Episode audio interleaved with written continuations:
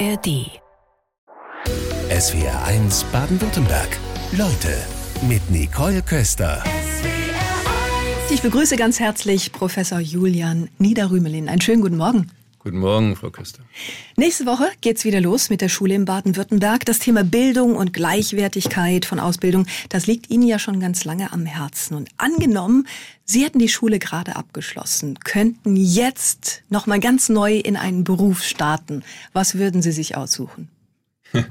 Naja, also es muss ja nicht jeder, äh, je nachdem wie die Interessen sind, in die eine Richtung oder in die andere Richtung gehen. Also ich glaube, ich hätte wieder das gemacht, was ich gemacht habe, nämlich ein Doppelstudium Philosophie und Physik.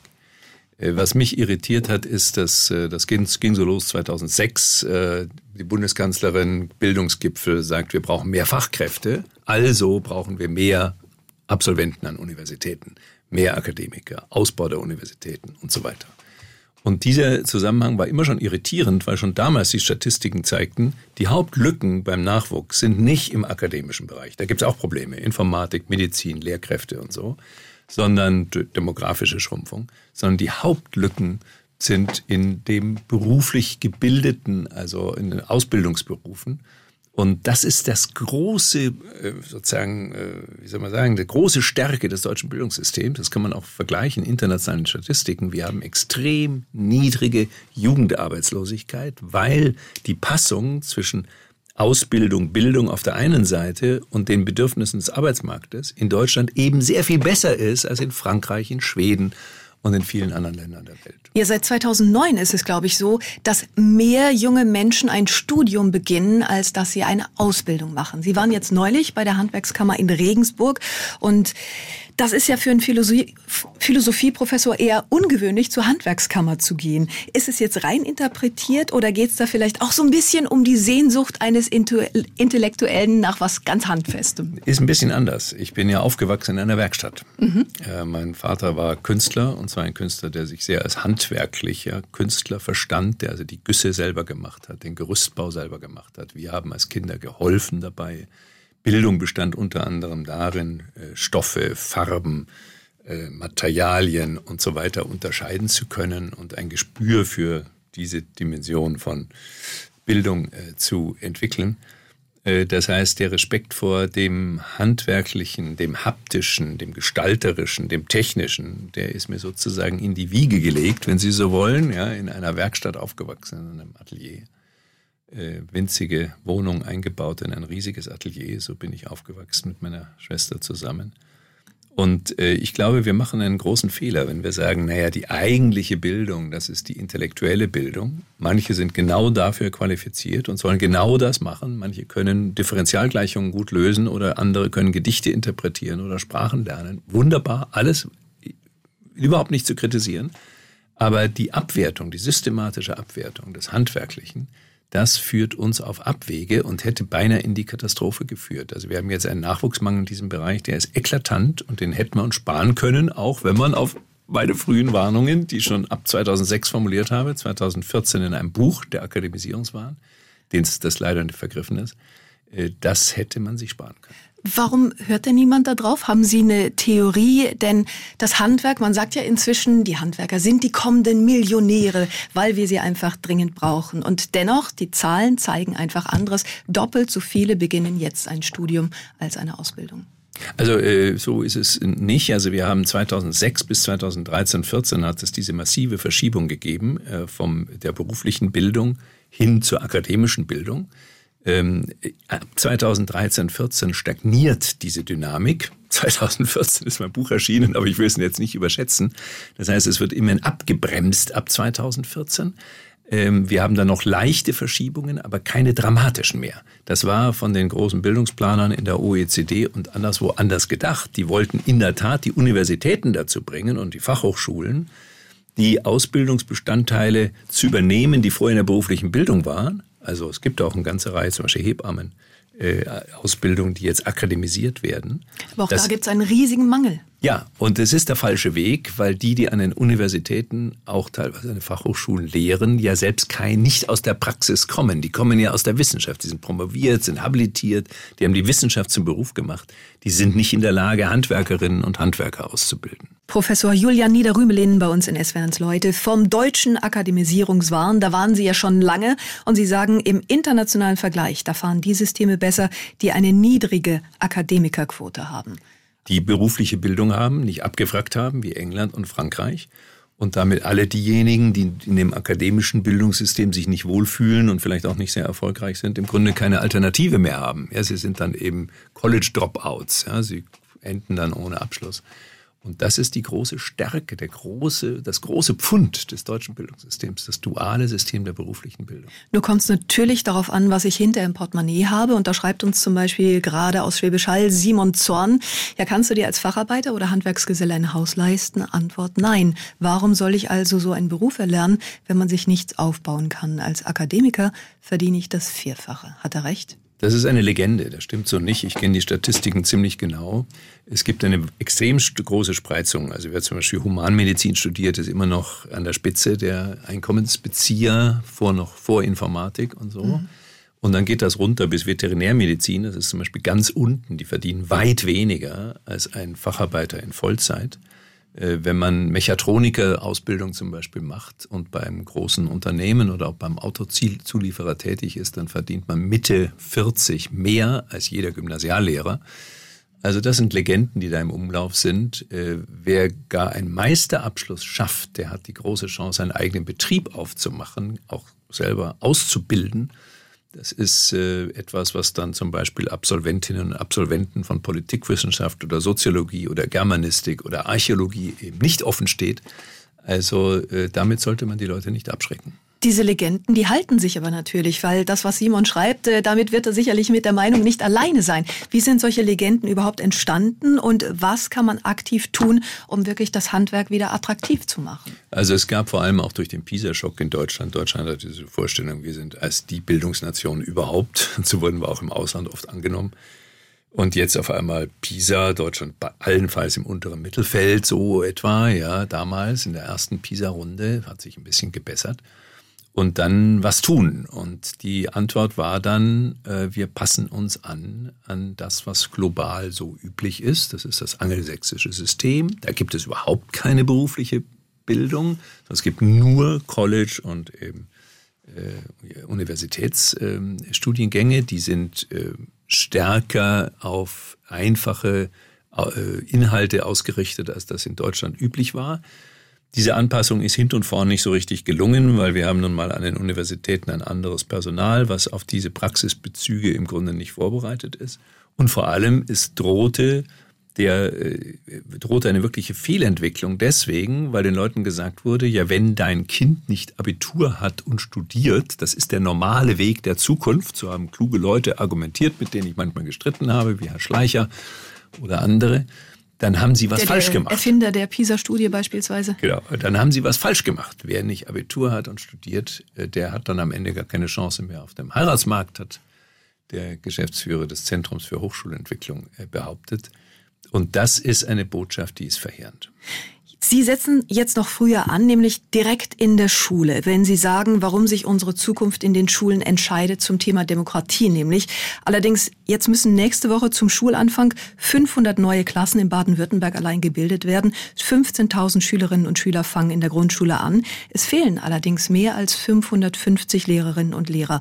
Brauchen wir nicht erstmal die, bevor wir uns über den Rest unterhalten können? Naja, also ohne Lehrkräfte geht's gar nicht. Und man kann sich schon ein bisschen wundern, weil das ja doch so grob planbar ist, wie die Ministerien so falsch kalkuliert haben. Es gab ja Zeiten, Jahre, in denen Absolventen von Lehramtsstudiengängen äh, keine Chance hatten, in den Schulbetrieb zu kommen, wenn die Noten nicht ganz so gut waren. Ja. Jetzt versucht man, die zum Teil zu reaktivieren. Die sind dann in anderen Berufen gelandet. Man nimmt Quereinsteiger, ja, sagen wir mal eine Ingenieurin, die sagt, nee, ich will erst jetzt lieber Kinder unterrichten. Das äh, berufliche Umfeld gefällt mir nicht mehr, in dem ich bin. Ich kenne solche Fälle. Und dann gibt's große Probleme, weil ohne Staatsexamen, die eigentlich nicht auf Dauer, aber man braucht diese Leute, dann gibt's Nachqualifizierung, dafür haben wir keine Angebote. Also es ist eine ziemlich verfahrene Situation und die Prognosen waren auch regelmäßig falsch, was den Bedarf an Lehrkräften angeht. Das hängt natürlich auch mit der Migration zusammen, das ist schon klar. Und jetzt müssen wir schauen, dass wir möglichst vielen klar machen, wie erfüllend dieser Beruf ist, wie wichtig der Beruf ist und dass man auch auf Umwegen zu diesem Beruf kommen kann, nicht nur über das Übliche. Da dürfen wir jetzt nicht zu stur sein und sagen, ohne Staatsexamen geht's nicht. Wo Verantwortung der Gemeinschaft fehlt, da etablieren sich schnell falsche Propheten. Professor Julian Niederrümelin, das schreiben Sie in Ihrem Weckruf zur Demokratiebildung. Geben Sie uns doch mal ein Beispiel für Verantwortung der Gemeinschaft während Ihrer Schulzeit. Ja, also ich habe mich ja selber da zum ersten Mal so richtig engagiert. Ich äh, mich dann als Schulsprecher zur Verfügung gestellt. Also so hieß es damals, nicht Schülersprecher, aber es war natürlich die Repräsentanz der Schüler, nur Jungs. Das war eine, ein Jungensgymnasium in München, humanistisches Gymnasium. Und das war ganz interessant. Insofern, da hat ja der Staat, auch der konservative bayerische Staat, reagiert auf die Herausforderungen durch die Jugendbewegung, Studentenbewegung und gesagt, gut, dann müssen wir die mehr in die Pflicht nehmen. Dann gab es das Schulforum, die gibt es natürlich heute auch noch in anderer Form. Und da wurden wichtige Weichen gestellt, zum Beispiel soll man Französisch dazu nehmen, soll man Mädchen mit aufnehmen und so weiter. Und das ist dann eine doch faszinierende Erfahrung, wenn dann ein 18- oder 17-Jähriger äh, da mitwirken kann und sich einlassen muss auf diese Argumentation oder allgemeine Schulordnung und wie gehen wir mit bestimmten Problemen um und so. Das heißt, wir müssen die Schule erfahrbar machen als ein Raum der Demokratie. Äh, der Mitbestimmung. Der, der, Mitbestimmung, des Mitredens, auch der Möglichkeit, ganz unterschiedliche Auffassungen äh, zu konfrontieren, aber in einer Form, die eben nicht zu Polemik und Abwertung führt. Jetzt würden viele sicherlich sagen, ja, das haben wir an unseren Schulen, das läuft, aber dennoch haben wir in vielen Bereichen den Eindruck, dass die Fronten sich zwischen Lehrern und Eltern verhärtet haben. Da wollen Eltern gleich klagen, der Respekt vor Lehrerinnen und Lehrern ist seitens der Schülerinnen und Schüler ebenfalls zurückgegangen. Ist das ein Teil unseres Problems? Ja, ich glaube, das ist ein Teil unseres Problems, dass die äh, Eltern oft den Eindruck haben, naja, also jetzt soll mal die Schule das leisten, was wir nicht so richtig hinbekommen haben. Das heißt, heißt, die Schulen sollen im Grunde Erziehungsarbeit leisten, die in den Familien nicht geleistet wurde. Und zur gleichen Zeit so eine Art Dienstleistungsattitüde, ihr, wir zahlen die Steuern und ihr sollt jetzt mal dafür sorgen, dass das alles gut läuft. Die Schulen können nicht alles korrigieren, was schiefläuft in der Gesellschaft. Wenn die Gruppenbildung so ist, dass die säuberlich erfolgt nach äh, Herkunft zum Beispiel, also äh, ethnischer oder regionaler Herkunft an den Schulen, Gruppen entstehen, die sich von anderen abgrenzen, Mädchen beschimpft werden als Nutten, weil sie zu kurze Röcke tragen und so weiter. Ja, dann ist was schiefgelaufen in der Gesellschaft insgesamt. Die Schule muss natürlich versuchen, das dann auch irgendwie zu korrigieren, aber das ist nicht einfach, wenn das in der Gesellschaft schiefläuft. Ja, nächste Thema. 20 Prozent der Grundschülerinnen und Grundschüler erreichen nicht die Mindeststandards. Viele Geflüchtete sind darunter. Da gibt's die Sprachprobleme. Eine Lernstandserhebung wird in der zweiten Klasse für die Lesekompetenz jetzt in Baden-Württemberg eingeführt. Ist das eine richtige Lösung? Äh, also ich glaube schon, dass es richtig ist, dass wir überhaupt mal wissen, was los ist. Es gibt ja eine gewisse Tendenz zu sagen, wir wollen ja gar nicht so genau reinschauen, dann wird das zu sehr verglichen und dann und so. Nein, so geht's natürlich nicht. Wir müssen schon wissen, was an den Schulen wirklich herauskommt und wo es Probleme gibt. Äh, deswegen äh, glaube ich, ist das ein wichtiges Thema und es hat auch keinen Sinn, da die Augen zu verschließen und zu sagen, die Einwanderung, die ja gewollt ist zu großen Teilen, diese Einwanderung hat nicht Nebenfolgen auf, im Bildungssystem. Und wenn es nicht gelingt, äh, auch die Sprachkompetenz entsprechend auf hohem Niveau zu halten, dann kann das die wirtschaftliche Entwicklung insgesamt schwer beschädigen. Jetzt sind viele Menschen engagiert. Aus Remseck schreibt uns beispielsweise Werner Krecker per Mail ins Studio und sagt, ich bin selbstständiger Handwerksmeister und habe bei uns am Ort das Angebot gemacht, an Gemeinschaftsschule und Realschule Schnuppernachmittage für Schüler der achten und neunten Klasse in verschiedenen Handwerksberufen zu organisieren. An den Schulen gibt's aber kein Personal für die Organisation. Das Interesse am Handwerk ist allgemein sehr gering nach meiner Wahrnehmung. Was was sagen Sie, Werner aus Remseck? Also das ist ein richtiger Befund. Ich selber setze mich dagegen ein, bin ja auch stolzer Träger der goldenen Ehrennadel des bayerischen Handwerks, weil ich mich dafür einsetze, dass das sich ändert. Es kann nicht sein, dass die, die an Gymnasien äh, sind, die Kinder und Jugendlichen, dass die vermittelt wird, naja, ihr braucht überhaupt kein Interesse an diesen Berufsbereichen haben. Wir haben 30 Prozent Abbrecherquote in den Hochschulen. Äh, das heißt, die Leute müssen ja dann auch einen Beruf finden. Äh, oft merken die Kinder im Laufe ihrer Schulentwicklung, dass sie doch eher auf das Haptische, auf das Gestalterische, auf das Technische ausgerichtet sind. Dann ist es besser, sie gehen gleich in diese Berufe. Also es ist ganz wichtig, dass die Berufswelt einschließlich Handwerk, berufliche Bildung generell, dass das präsent ist an den Schulen. Nur was haben Sie konkret Und gemacht? Haben Sie solche Nachmittage wie Werner? Das zum Teil. Wir okay, organisieren ja. das zum Teil, also will jetzt da nicht ins Detail gehen. Ich berate da eben private Schulen. Und äh, dann können, das wird wunderbar positiv aufgenommen. Die Handwerksbetriebe sind absolut offen dafür. Das muss man eben nur in den Griff bekommen, organisatorisch. Das ist aber zu machen. Demokratiebildung hinein in die Schulen, das fordert Julian Niederrümelin. Wenn Sie Lehrer wären, wie würden Sie denn da vorgehen? Es gibt ja schließlich strenge Lehrpläne. Also ich bin kein Lehrer, deswegen kann ich das im Detail nicht beurteilen, wie die Restriktionen für Lehrkräfte sind. Aber es gibt sicher Spielräume für gemeinsame Entscheidungen und dann die Schülerinnen und Schüler einzubeziehen, sie ernst zu nehmen, auf Augenhöhe zu diskutieren, auch Probleme, die in der Klasse auftreten, was Konflikte angeht, eben nicht nur individuell mit diesen Schülerinnen, sondern auch als Problem der Klasse. Wie gehen wir miteinander um? Ja, also diese Gemeinschaftsbildung in der Schule, nicht nur in der Klasse, auch unter Einbeziehung von Eltern, die, glaube ich, ist ganz wichtig äh, für die Demokratieentwicklung. Damit wir lernen, auch mit Differenzen, Konflikten besser umzugehen. Wobei das ja oft gar nicht so einfach ist. Also die Grenzen zwischen politischer Bildung und Indoktrination, die können ja fließend sein. Wie lässt sich das klar trennen? Nein, ich glaube, das lässt sich klar trennen, weil wir haben bestimmte Verfassungsnormen, die stehen im deutschen Grundgesetz, Würde des Menschen ist unantastbar, Artikel 1, ja, äh, die Freiheit der Meinungsäußerung und so weiter. Die ganzen ersten 19 Artikel der Verfassung sind im Grunde das Wertefundament der Demokratie, an dem sollte man sich orientieren. Also nicht Parteipolitik betreiben, das ist natürlich ganz falsch, aber ein Werben für die demokratische Staatsform. Und die setzt bestimmte kulturelle Bedingungen voraus, damit sie funktionieren kann. Und dazu gehört, ich nenne das Zivilkultur, ein ziviler Umgang mit Konflikten.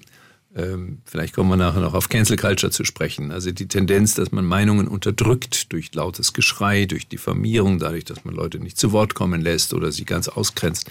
Das beschädigt die Demokratie genauso, wie vor allem auch von rechts äh, auf einmal gesagt wird, wir sprechen für das Volk und diese Minderheiten, die stören die Einheitlichkeit des Volkes. Das sind also im Grunde ganz rechtsnationalistische Auffassungen, die auch nicht demokratieverträglich sind, sind nicht vereinbar mit der Demokratie. Also umso wichtiger ist es, mit der Demokratiebildung früh zu beginnen. Aber gestern wurde der Etatentwurf des Bundesbildungsministeriums diskutiert. Der sieht Kürzungen von mehr als einer Milliarde Euro vor. Alle fordern Einsatz für Bildung. Sie kennen die politischen Diskussionen, da wird Ihnen niemand widersprechen. Und dennoch wird gekürzt. Wie ist das? Ja, möglicherweise wird an falschen Stellen gekürzt. Also ich muss schon sagen, ich habe mich sowohl in der Corona-Krise wie jetzt in der im Ukraine-Konflikt einigermaßen gewundert, mit welcher Lockerheit dann da mal ein Doppelwumms von zweimal 100 Milliarden oder einmal 100 Milliarden oder auch die Corona-Bonds, die also dann äh, in Europa äh, aktiviert wurden. Das sind gewaltige, das sind Milliardensummen, die dadurch aktiviert wurden. Das war in dem Moment verständlich, dass die Leute das Gefühl bekommen sollten, der Staat hat das im Griff, der Staat wehrt sich gegen die Krisensymptomatik und hat eine Strategie, das zu ändern. Aber wir sind schon sehr locker ne, damit umgegangen. Wir konnten uns das nur leisten, weil Deutschland oft kritisiert, sehr sparsam war und eben nicht die Verschuldung weiter nach oben getrieben hat, sogar deutlich abgebaut hat. Na, da Sonst muss ich hätte das Deutschland nicht machen Sehr können. locker beim Thema Bildung offenbar nicht. Nee, ich rede von also 100 Milliarden für ja. Äh, Verteidigung, 200 Milliarden oder sowas in der Größenordnung während der Corona-Krise oder noch mehr. Äh, und das fällt uns jetzt auf die Füße, weil das wird in den nächsten Jahren, diese Schattenhaushalte wird man auch nicht auf Dauer aufrechterhalten können. Das heißt, das ist dann eine Sparauflage, die massiv in andere Bereiche hineinwirkt. Und da müssen wir darüber reden, wie wir das bewältigen. Da muss man unter Umständen auch die Vermögenden und die Hochverdiener muss man da stärker in die Verantwortung holen. Professor Julian Niederrümelin heute bei uns in SWRs Leute. Sie fragen, wo endet Toleranz und wo beginnt Cancel Culture? Der Besuch von Harald Schmidt beim Besuch des Sommerfestes der Weltwoche. Wäre das ein Beispiel für Cancel Culture?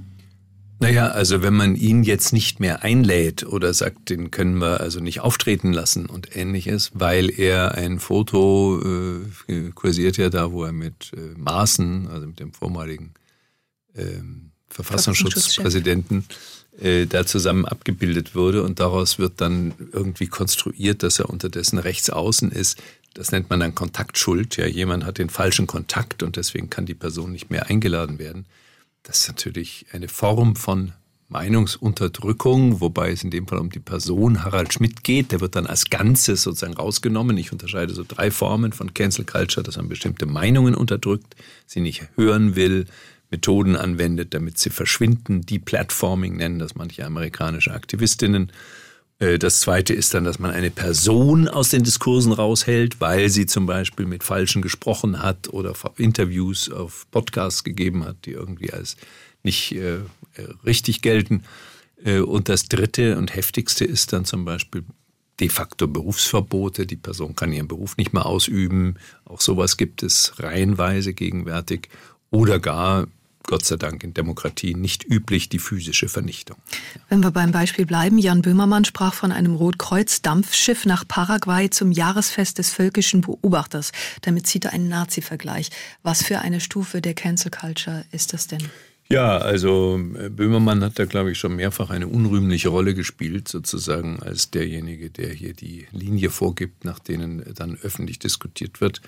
Er hat ein übles rassistisches äh, Gedicht äh, in seiner Sendung gebracht, die sich also gegen Erdogan richtet. Und ich bin der Letzte, der Erdogan verteidigt. Im Gegenteil, ich habe den sehr frühzeitig kritisiert mit seinem Reislamisierungsprogramm. Aber das war in übelster Form rassistische Beleidigung.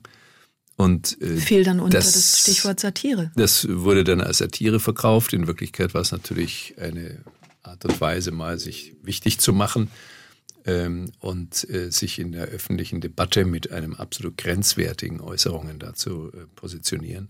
Auch darüber kann man diskutieren. Ja, absolut, kann man, Meinung, absolut bin auch dagegen, Bäumer zu canceln. Der soll natürlich seine Sendung behalten, aber ähm, das äh, ist schon besorgniserregend, wenn dann da gewissermaßen so Art Richtschnurrolle äh, entsteht, äh, an der sich dann die öffentliche Debatte orientieren soll. Im vergangenen Jahr wurde ein Konzert in der Schweiz abgebrochen, weil Mitglieder einer überwiegend weißen Band Dreadlocks trugen und im Publikum gab es Stimmen, die sagten, sie fühlten sich unwohl. Ist das ein Beispiel für Cancel Culture? Also das mit dem fühlten sich unwohl, da äh, muss man sofort aufpassen. Also vor kurzem war diese Primavera-Figur da in Universität Paderborn oder was.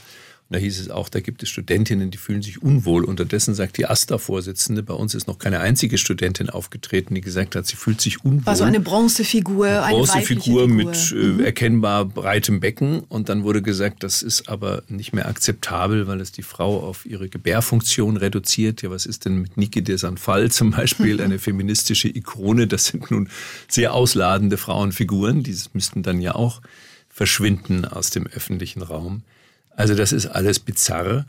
Ähm, was Sie mit den Dreadlocks ansprechen, ist nochmal eine andere Baustelle, nicht ganz dasselbe wie Cancel Culture. Das ist dieses Cultural Appropriation Thema. Also darf man kulturelle Praktiken, die in bestimmten eben Ethnien oder kulturellen Gemeinschaften etabliert sind, darf man die sich zu eigen machen. Ja, Dreadlocks kommen nicht aus Europa, in der Tat. Die Jazzmusik ist ganz wesentlich durch eben afroamerikanische Musiktraditionen überhaupt erst entstanden. Und da hat es auch Aneignungen gegeben, die hochproblematisch sind, nämlich die Urheber wurden gar nicht genannt. Aber wenn wir das zum Maßstab machen, kein, das Nicht-Lernen oder Nicht-Übernehmen von anderen kulturellen Praktiken aus anderen Bereichen, dann ist sowieso die weitere Kulturentwicklung äh, äh, gestoppt. Also, also, wenn in einer traditionellen Blaskapelle jemand dann mit Dreadlocks nicht auftreten dürfte, das wäre dann ja auch Quatsch. Es ist doch jeder herzlich willkommen, der ein Instrument gut spielen kann und der Freude an Musik hat. Darum sollte es doch eigentlich gehen, oder? Ja, also ich glaube, das ist so ein im Grunde entgleister Kommunitarismus. Also der Kommunitarismus ist in den 80er Jahren entstanden. Er sagt, in der liberalen Gesellschaft wird die Gemeinschaftsbindung nicht ernst genug genommen. Und der Befund ist richtig. Das heißt, eine Gesellschaft, die nur auf Mobilität, wirtschaftlichen Erfolg, Ego-Programme und so setzt, da geht was verloren. Wir sind auch Gemeinschaftswesen. Wir wollen Gruppen äh, haben, zu denen wir uns zugehörig fühlen. Wenn man das überzeichnet, ja, dann wird es Demokratie gefährden. Dann zähle ich nur als Mitglied dieser Gemeinschaft. Dann sind die Verteilungen von Sitzen, meinetwegen im Studentenparlament, abhängig davon, ob ich Caucasian bin oder Hispanic oder was auch immer. Hat mich sehr irritiert Anfang der 1990er Jahre, als ich in den USA Gastprofessor war. Also äh, das ist ein entgleister Kommunitarismus, der die liberalen und universalistischen Grundlagen der Demokratie herausfordert. Professor Julian Niederrümelin bei uns. Sie geben ja zahlreiche Beispiele aus der älteren und jüngeren Geschichte für Cancel Culture. Es scheint ein Phänomen zu sein, das es immer schon gegeben hat, oder? Ja, das ist diese etwas irritierende äh, These, die dieses Buch äh, zusammenhält. Äh, Cancel Culture ist der Normalfall. Den hat es in gruseligen Formen schon vor Jahrtausenden gegeben. Ich bringe da Pharao-Beispiele und römische Beispiele und mittelalterliche.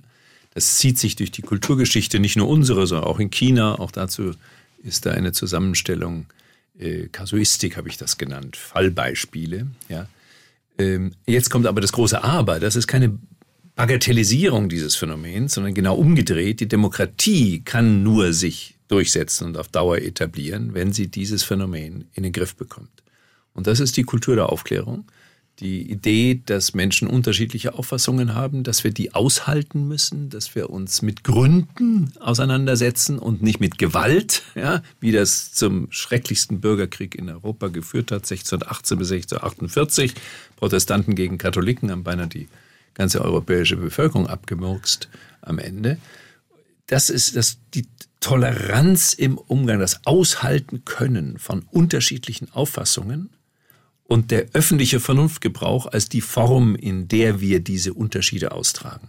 Das ist ein wesentliches Element der Demokratie, auch politische Urteilskraft, die kann aber nur kommen, wenn man konfrontiert ist mit unterschiedlichen Auffassungen. Und wenn wir das jetzt verengen, und das findet teilweise statt, dann ist das gefährdend.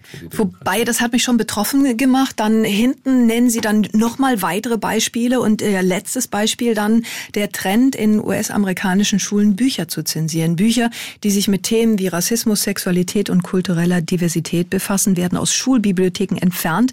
In Florida darf in Schulen über bestimmte Themen nicht gesprochen werden. Also entwickeln wir uns eher zurück als nach vorne. Ja, das muss man sagen. Also die Zivilkultur ist gefährdet und zwar nicht nur von links. Cancel Culture wird meistens mit linken Praktiken in Verbindung gebracht, sondern auch von rechts. Also ich bringe DeSantis zum Beispiel, den ja, Florida, den Governor ja. und war, ja, und der will Präsidentschaftskandidat der Republikaner werden. Und wenn Trump ausscheiden sollte wegen juristischer Probleme, dann kann er möglicherweise Präsidentschaftskandidat der Republikaner werden. Also man muss da genau hinschauen. Und der hat Florida zur Vogue-freien Zone erklärt. Das heißt, Vogue, also diejenigen, die besonders auf Gerechtigkeit, Antidiskriminierung, Antirassismus und so weiter setzen. Äh, er will diese kulturelle Praxis unterdrücken und das kann er nicht als Governor allein, sondern es geht nur, wenn die Bevölkerung mitmacht. Und prompt passiert das. Also wenn zum Beispiel Transgender-Personen an einer Schule mal einen Vortrag halten, dann gibt es eine riesen Protestwelle, das wird dann unterbunden und so weiter. Bücher verschwinden, die sich mit Sexualität beschäftigen aus den Schulbibliotheken und so. Das heißt, in der Tat, da ist eine kulturelle Welle in Gang gekommen, die jetzt von rechts kommt, die aber ebenfalls massiv mit dem mit Cancel Culture operiert. Vieles aus den USA schwappt zu uns rüber, wenn wir jetzt wieder den Blick auf uns legen. Und Olaf Scholz sagte neulich im Wahlkampf, also Demokratie und Freiheit ist, dass man sagen kann, dass man seine Meinung nicht sagen kann. Was war Ihr erster Gedanke nach diesem Satz? Also das klingt ein bisschen nach diesem Spruch, der ja weit verbreitet ist. Jeder kann alles äußern, aber man muss eben die Folgen unter Umständen auf sich nehmen, wenn das nicht ankommt. Kritik muss man aushalten. Das ist so eine Bagatellisierung dieses Phänomens. Also um das mal so ein bisschen plastisch zu machen, wenn ich ein paar Leute einlade zu mir nach Hause, sagen wir acht oder zwölf Leute und die sitzen an einem Tisch und es wird Abendbrot oder was getrunken und dann wird diskutiert. Und jedes Mal, wenn eine Person sich äußert, gibt es ein großes Geschrei und die Person kann ihren Satz nicht zu Ende bringen. Ja, dann ist das keine zivile Form des Austrags von Meinungsverschiedenheiten. Und, und genau dann haben das Menschen findet doch den Eindruck, dass sie ihre Meinung nicht sagen können. Genau. Also es geht um die kulturellen Sanktionen. Der Staat in der Tat, in Deutschland greift der Staat normalerweise nicht ein. Es wird nicht zensiert. Aber wenn zum Beispiel Universitätsleitungen einen Vortrag ich denke da gerade an eine junge Biologin und übrigens Feministin, Vollbrecht heißt die mit Nachnamen, die die Polarität, biologische Polarität der Geschlechter erläutern will. Und dann werden Proteste angekündigt und die Unileitung sagt dann diese Veranstaltung ab oder so, passiert dauernd. dann ist das ein Überschwappen aus einer kulturellen Praxis in eine staatliche. Die Universitäten sind Teil der institutionellen Struktur äh, unseres Staates. Und äh, dieses Zusammenspiel ist in den USA unterdessen so weit gediehen, dass also zig, zig äh, Lehrende an Colleges und Universities dort gekündigt werden, in dem Moment, wo sie etwas sagen, was eben zu Protesten führt. Und das ist dann die Beschädigung des freien Geistes. Universitäten sind Orte des freien Geistes. Wissenschaftsfreiheit steht in unserer Verfassung als Artikel 5. Forschung und Lehre sind frei. Äh, Wissenschaft und Kunst ist frei. Und das dürfen wir auf keinen Fall vernachlässigen. Professor Julian Niederrümelin heute Vormittag bei uns in SW1 Leute. Danke für die vielen Rückmeldungen der SW1 Hörerinnen und Hörer. Ein paar wollen wir gerade mal mit reinnehmen zu den Themen, zu denen Sie gerade veröffentlicht haben, nämlich Cancel Culture und Demokratiebildung. Und Birgit Buchmann hat uns geschrieben aus Herberting. Und sie sagt, ich arbeite auch im Handwerk. Wir bekommen nicht mal mehr Mittwochspraktikanten. Die Schule hat auch kein Interesse, die Schüler fürs Handwerk zu begeistern. Mein Vorschlag wäre, jeder, der mit der Schule fertig ist, egal ob Hauptreal oder Gymnasial, Realschule muss eine Ausbildung machen und kann dann erst studieren. Die, die keine Ausbildung machen wollen, müssen eine freiwillige soziale Arbeit machen. Dann werden die Probleme gelöst. Hat sie recht? Also der Vorschlag ist durchaus interessant und was Sie vielleicht nicht wissen ist, der ist äh, in der Schweiz zum Teil auch realisiert. Das heißt, äh, das, was also Fachhochschulstudium äh, traditionell genannt wird, ist dort nur möglich in der Regel, wenn man vorher eine Ausbildung, eine Berufsausbildung absolviert hat. Und das hat die berufliche Bildung in der Schweiz äh, besser stabilisiert als in Deutschland oder Österreich. Von daher habe ich dafür auf jeden Fall, das ist jetzt nicht der ganze Plan, den äh, Sie vorgeschlagen haben, aber dafür habe ich große Sympathie. Dann schreibt uns Udo Wenzel, ein Beitrag zu berufliche Bildung und Handwerk. Wir in Waldkirch werden auf einer Großbaustelle mit allen, auch örtlichen Unternehmen, einen Projekttag Berufsorientierung Baustelle mit Jugendlichen aus der Realschule gestalten. Das wird eine konkrete Begegnung mit den Azubis der Unternehmen und die werden dann auch selbst die regionalen Unternehmen vorstellen. Tolles Projekt, oder? Das ist eine sehr schöne Illustration, was man alles machen kann. Und generell äh, meine Erfahrung ist, dass die Handwerkskammern interessante Angebote äh, entwickelt haben und einem helfen können. Also Schulen, die auch nur irgendwie offen sind, die interessiert sind an dieser Thematik. Und das sollten alle Schulen sein, auch Gymnasien. Äh, die sind bei den Handwerkskammern gut aufgehoben, sich da informieren zu lassen. Dann schreibt uns aus Singenhausen Monika Maria Woll. Gerade komme ich aus der Schule, Vorbereitung zu treffen, bin 50, aktiv im Schuldienst. Ich habe noch nie aufgehört zu unterrichten, macht mir viel Freude, hält meinen Kopf und Körper fit. Vorschlag von mir, bezahltes Praktikum von mindestens einem halben Jahr vor Studienbeginn, die Möglichkeit auszuprobieren, ob man die Fähigkeit hat zu unterrichten oder die Nerven gut sind. Damit wären sicherlich gute Voraussetzungen geschaffen. Ich freue mich auf das neue Schuljahr und grüße Sie. Ja, also in der Tat gibt es ein Problem, wenn man so will, nämlich dass die Ausbildung der Lehrkräfte sehr stark inhaltlich, wissenschaftsorientiert ist. Das hat auch seine Vorteile. Äh, pädagogische, psychologische Anteile spielen eine Rolle, aber der richtige Praxisschock kommt erst nach dem äh, Staatsexamen, also in der Referendarzeit. Und äh, manche merken vielleicht schon in dieser Zeit oder danach, hoppla, ähm, da habe ich vielleicht äh, den falschen Beruf gewählt, weil ich habe es da mit unruhigen Kindern zu tun, die nicht gerne sitzen und so weiter. Und ähm, das wäre eine Möglichkeit zu verhindern, dass die Falschen dieses Studium äh, aufnehmen. Andererseits müssen wir sehr darauf achten, dass der Lehrerberuf generell aufgewertet wird. Ähm, also nicht neue Hürden in erster Linie, sondern Begeisterung für diese große Aufgabe. Das ist so ein bisschen das finnische Beispiel. Die finnischen Lehrkräfte verdienen auch nicht mehr als die Deutschen. Aber dieser Beruf ist hoch respektiert, anerkannt und viele wollen ihn unbedingt ausüben. Und da müssen wir hin. Das ist der gesellschaftliche Rang, den es ja auch durchaus bei uns mal gab. Jetzt fand ich es ganz interessant, in Ihrem Buch Demokratiebildung zu lesen, was denn für den Lernerfolg verantwortlich ist. Nämlich die Glaubwürdigkeit, die Klarheit der Lehrperson ist maßgeblich entscheidend. Also sprich, es hat mit Kompetenz zu tun, aber durch den massiven Lehrermangel haben wir natürlich immer mehr Quereinsteiger. Also so löblich das ist, nach dieser Erkenntnis braucht es einfach die, die auch wirklich gut ausgebildet sind und Spaß dran haben, es mit Leidenschaft machen. Also ich habe dieses Buch ja zusammen mit Klaus Zierer, der ist Erziehungswissenschaftler, Professor für Erziehungswissenschaft in Augsburg, äh, geschrieben. Und er ist der Experte für die Hattie, äh, Das ist so eine groß angelegte Metastudie ursprünglich gewesen, die also in der Tat zeigt, was ist eigentlich für den Erfolg des Bildungsprozesses relevant. Und da stellte sich heraus, es ist nicht so sehr dreigliedrig, zweigliedrig, eingliedrige Schule, nicht einmal Klassengröße. All diese Dinge, die hauptsächlich diskutiert werden in der Bildungspolitik, sind weitgehend irrelevant für den Bildungserfolg, sondern das Entscheidende ist das Verhältnis Lehrer, Schüler, Lehrerin, Schülerin, ja, also dieses Verhältnis ist das Entscheidende. Und äh, das heißt, die Lehrkraft muss im Mittelpunkt stehen aller Bildungsanstrengungen. Wir sind der Meinung, gemeinsam, man sollte ihnen mehr Spielräume geben. Die Gestaltung ist wichtig, damit die Lehrkräfte auch wissen, das ist meine Verantwortung, meine volle Verantwortung. Diese Gängelung, diese Vorgaben, diese Normierungen, die sind im Grunde alle problematisch.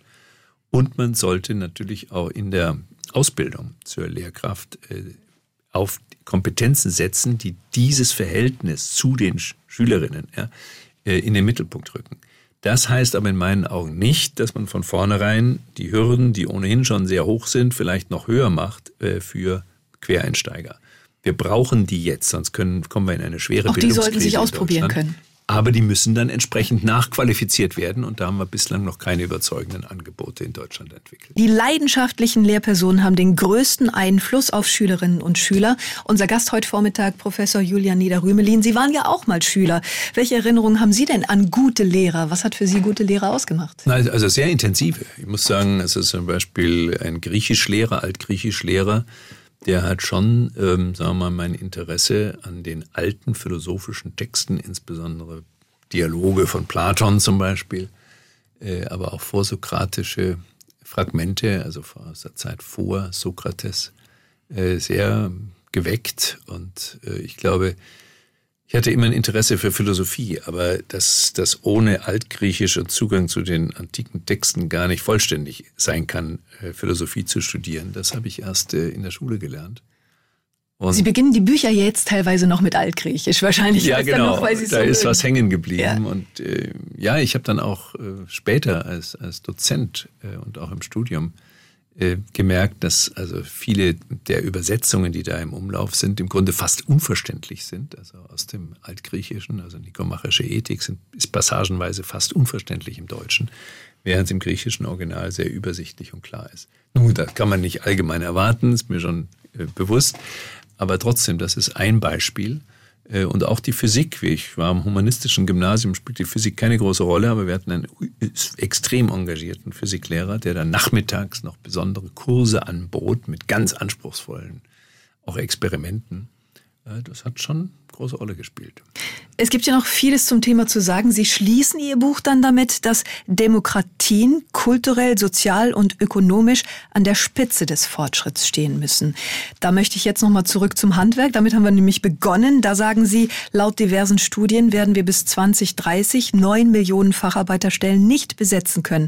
Und das komme einem ökonomischen Desaster gleich. Also, wenn, heißt, wenn wir das Fachkräfteproblem nicht in den Griff kriegen, wackelt die Demokratie kann man die Gleichung aufmachen? Naja, also wir leben von, auch von der ökonomischen und technologischen Kompetenz in Deutschland. Deutschland hat keine Ressourcen, wir können keine Rohstoffe verkaufen oder fast keine. Das heißt, alles hängt davon ab, dass wir auf, in, auf den Arbeitsmärkten und in der technologischen Entwicklung sehr gut aufgestellt sind. Jetzt haben wir im Bereich der Digitalisierung, darüber haben wir nicht gesprochen, ohnehin schon in vielen Punkten eher den Anschluss verpasst. Da hängt Deutschland zurück, auch was die öffentlichen Verwaltungen angeht. Wobei Ihr Credo im Buch auch ist, man solle sich nicht nur auf die Digitalisierung absolut, verlassen. Absolut. Man sollte also nicht jetzt äh, alles einseitig darauf ausrichten. Äh, und wir haben eine mittelständische Wirtschaft, die angewiesen ist auf hochqualifizierte äh, Berufstätige, von denen viele eben nicht aus den Universitäten kommen, sondern die aus dem dualen System, also aus den Berufsausbildungen kommen. Und wenn wir das jetzt ähm, vernachlässigen, dann gefährden wir diese Grundlage. Wir haben sehr viele sogenannte Hidden Champions, das heißt kleine, überschaubare Unternehmen, gerade in Baden-Württemberg, ja, gerade in der Südschiene, das ist in Niedersachsen ein bisschen anders und im Osten der Republik, die international extrem erfolgreich sind mit hoch äh, konzentrierter Produktion. Äh, deswegen ist das ganz wichtig. Und wenn wir diesen Bereich, also Technik und Handwerk, äh, vernachlässigen, und das haben wir über Jahre getan, das ändert sich jetzt erst, dann sehe ich, äh, was die ökonomische Zukunft des Landes angeht, schwarz. Und ich hoffe nur, dass die Politik das rechtzeitig einsetzt. Ich habe einsieht, ich habe das mal so formuliert, die Milliarden, die investiert worden sind für den tertiären Bereich, von dem ja auch wir alle, wir Wissenschaftler an den Universitäten profitiert haben.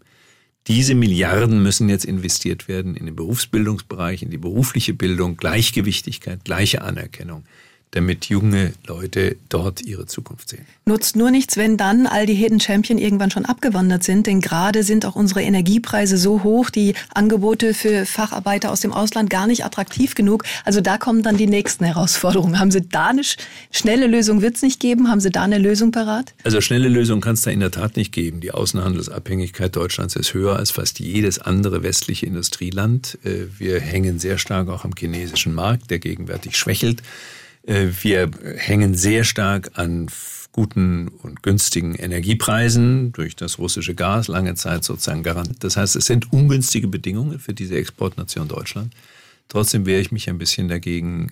Es kommt immer so in Wellen, dass dann alles schlecht geredet wird. Deutschland war mal vor vier oder fünf Jahren, das ist noch nicht so lange her, an erster Stelle einer Davos-Studie, was den innovativsten Wirtschaftsstandort der Welt angeht. Da sind die wahrscheinlich selber erschrocken, haben dann die Kriterien verändert. Äh, also so schlecht ist das nicht. Äh, Deutschland ist an sich gut aufgestellt, aber wir müssen jetzt äh, die Herausforderung annehmen. Wir können nicht uns jetzt abwarten und sagen, wird sich schon wieder bessern, der chinesische Markt wird sich schon wieder anders aufstellen. So geht es auf keinen Fall. Also das Schlusswort lautet machen. Ja. Danke für Ihren Besuch heute Vormittag in SWR1 Leute. SWR 1 Baden-Württemberg. Leute wir nehmen uns die Zeit.